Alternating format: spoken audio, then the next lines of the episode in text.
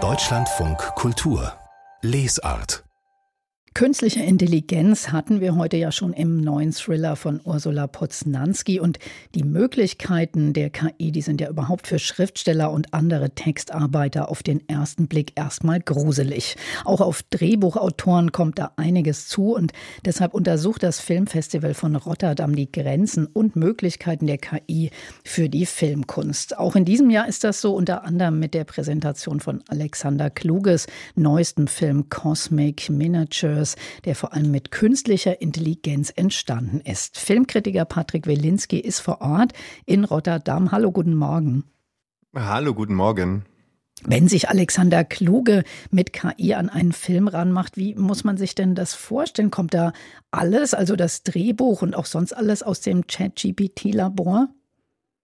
Nein, nein, nicht alles. Also man muss sagen, dass äh, Alexander Kluge mit vor allem ja mit diesem Film anschließt an den Fernseharbeiten von ihm, die man kennt. Also die Bilder sind vor allem mit der und er spielt mit vielen Texttafeln. Es geht in dem Film sehr stark um die Ideen vom Kosmos, von den Sternen und das Verhältnis des Menschen zu den Sternen. Und Alexander Kluge fügt immer wieder so Sentenzen ran aus der Antike, aus der Geistesgeschichte.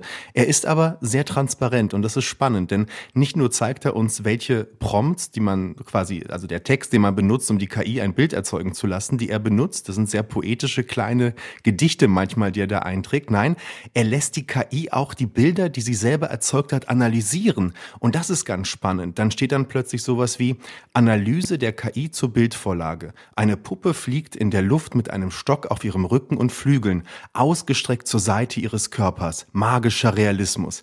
Aber dieser magische Realismus ist gar nicht so direkt zu erfühlen oder zu erfahren auf diesen Bildern, denn sie wirken dann doch schon sehr steril. Also wir sehen einen Alexander Kluge, der sehr stark experimentiert mit unterschiedlichen Möglichkeiten, wie Sprache durch die künstliche Intelligenz Bilder erzeugen kann, aber auch umgekehrt, wie die künstliche Intelligenz die Bilder beschreibt und damit auch eine Sprache erzeugt. Also auch eine Reflexion offenbar über die KI. Hat Sie das überzeugt, dieser Film?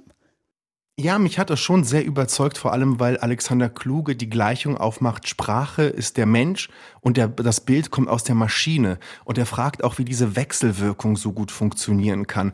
Aber am meisten hat mir eigentlich gefallen, dass dieser 91 Jahre alte Mann noch so verspielt ist, noch so kindlich ist, mit so einer unfassbaren Neugier experimentiert und dass bei aller Faszination ich auch den Eindruck bekommen kann, dass für Alexander Kluge die KI ein weiteres Spielzeug in seinem großen Werkzeugkasten des Wissens Wissens ist.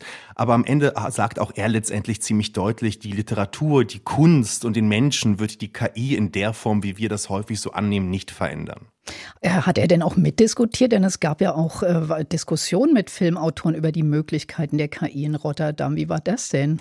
Ja, er war nicht selber da. Ich glaube, das Reisen fällt ihm mittlerweile schwer, aber das stimmt schon, dass in Rotterdam sehr stark darüber diskutiert wird, wie die KI den Einfluss vor allem auf den Experimentalfilm hat. Das ist ja ein Festival, das sich gerade so den Grenzen des Kinos und des Films widmet. Und da sind viele Drehbuchautoren und Filmemachende sehr begeistert erstmal von der KI, denn sie können Dinge erzeugen, die sie davor eben mit sehr viel Geld hätten erzeugen können. Ähm, die Wahrheit ist aber auch, wenn es dann um so klassisches Erzählen geht, wenn hier Drehbuchautoren sprechen, sprechen darüber, wie sie KI benutzen, dann geht das eher um so, ja, die Entwicklung von Stoffen. Man muss sich das so vorstellen, ich mache eine Serie über, über, ja, über einen Bäcker in Bonn in den 1950er Jahren und dann will ich wissen, wie heißt diese Figur? Oder flucht ein schwäbischer Bäcker in den 60er Jahren? Was würde die KI dann sagen? Und das hilft dann, so eine gewisse Authentizität zu Zeiten. So erzählen das hier die Drehbuchautoren, so benutzen sie die KI. Aber wenn es darum geht, eine Dramaturgie zu erzeugen, ja davon, da ist die KI noch weit davon entfernt, um etwas zu erzeugen, was man Film- oder Spielfilmqualität nennen könnte. Bei uns hat gerade auch die Technik ein bisschen reingespielt. Ich habe Ihr Beispiel, konnten wir gar nicht hören, weil da waren immer so kleine Unterbrechungen. Können Sie es vielleicht noch mal kurz sagen, dieses äh, mittlere Beispiel? Ja klar, es, also es geht darum, dass die KI quasi Milieus erzeugt, indem man sie nach Namen fragt für konkrete Ideen, wenn man sagt, wie hießen damals Bäcker in den 1950er Jahren in Bonn oder wie sprachen sie damals oder wie flucht ein Bäcker in den 50er Jahren. Da benutzen die Drehbuchautoren die KI, um quasi die Milieus zu erzeugen, um Authentizität zu erzeugen in der Art und Weise, wie sie dann ihre Geschichten erzählen.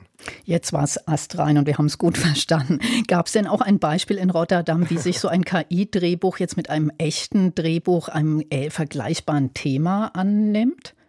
Ja, es, ich würde da zwei Beispiele nennen aus der Ukraine interessanterweise. Dann gab es ein Experiment, das komplett durch die KI geschrieben und auch bildlich erzeugt worden ist. Der Film heißt Wir werden auf jeden Fall darüber reden, wenn die letzten Fliegealarme vorbei sind. Und das zeigt eine Ukraine nach dem Krieg, ja, eine Nachkriegsstadt in der Ukraine, wo die Menschen mit der Natur, mit der Harmonie zusammenleben. Und der Film überwindet so die Grenzen zwischen Kultur und Natur, ist aber sehr abstrakt und sehr kalt, ist eher wirklich ein Experiment. Und auf der anderen Seite hatten wir die Verfilmung des Andrei Kokow-Romans Graue Bienen hier gesehen. Der porträtiert ja zwei Imker aus dem Donbass, die mitten im Krieg sich streiten, statt irgendwie zu fliehen. Und dann merkte man, dass so ein Text von Andrei Kurkov in der Präzision der Psychologie, wie er den Seelenzustand von Menschen in einem Krieg schildert, so viel näher kommt zu uns, auch in der Form eines Drehbuchs, als diese sterile KI. Das war schon eine schöne Gegenüberstellung, die gezeigt hat, was ein literarischer Text auch im Film noch erzeugen kann und was eben ein Text aus der KI erzeugt. Also das sind schon noch unterschiedliche Welten. Patrick Welinski war das. Vielen Dank für diese Eindrücke vom Filmfestival in Rotterdam, wo auch über KI gesprochen wurde und der neue Film von Alexander Kluge zu sehen war.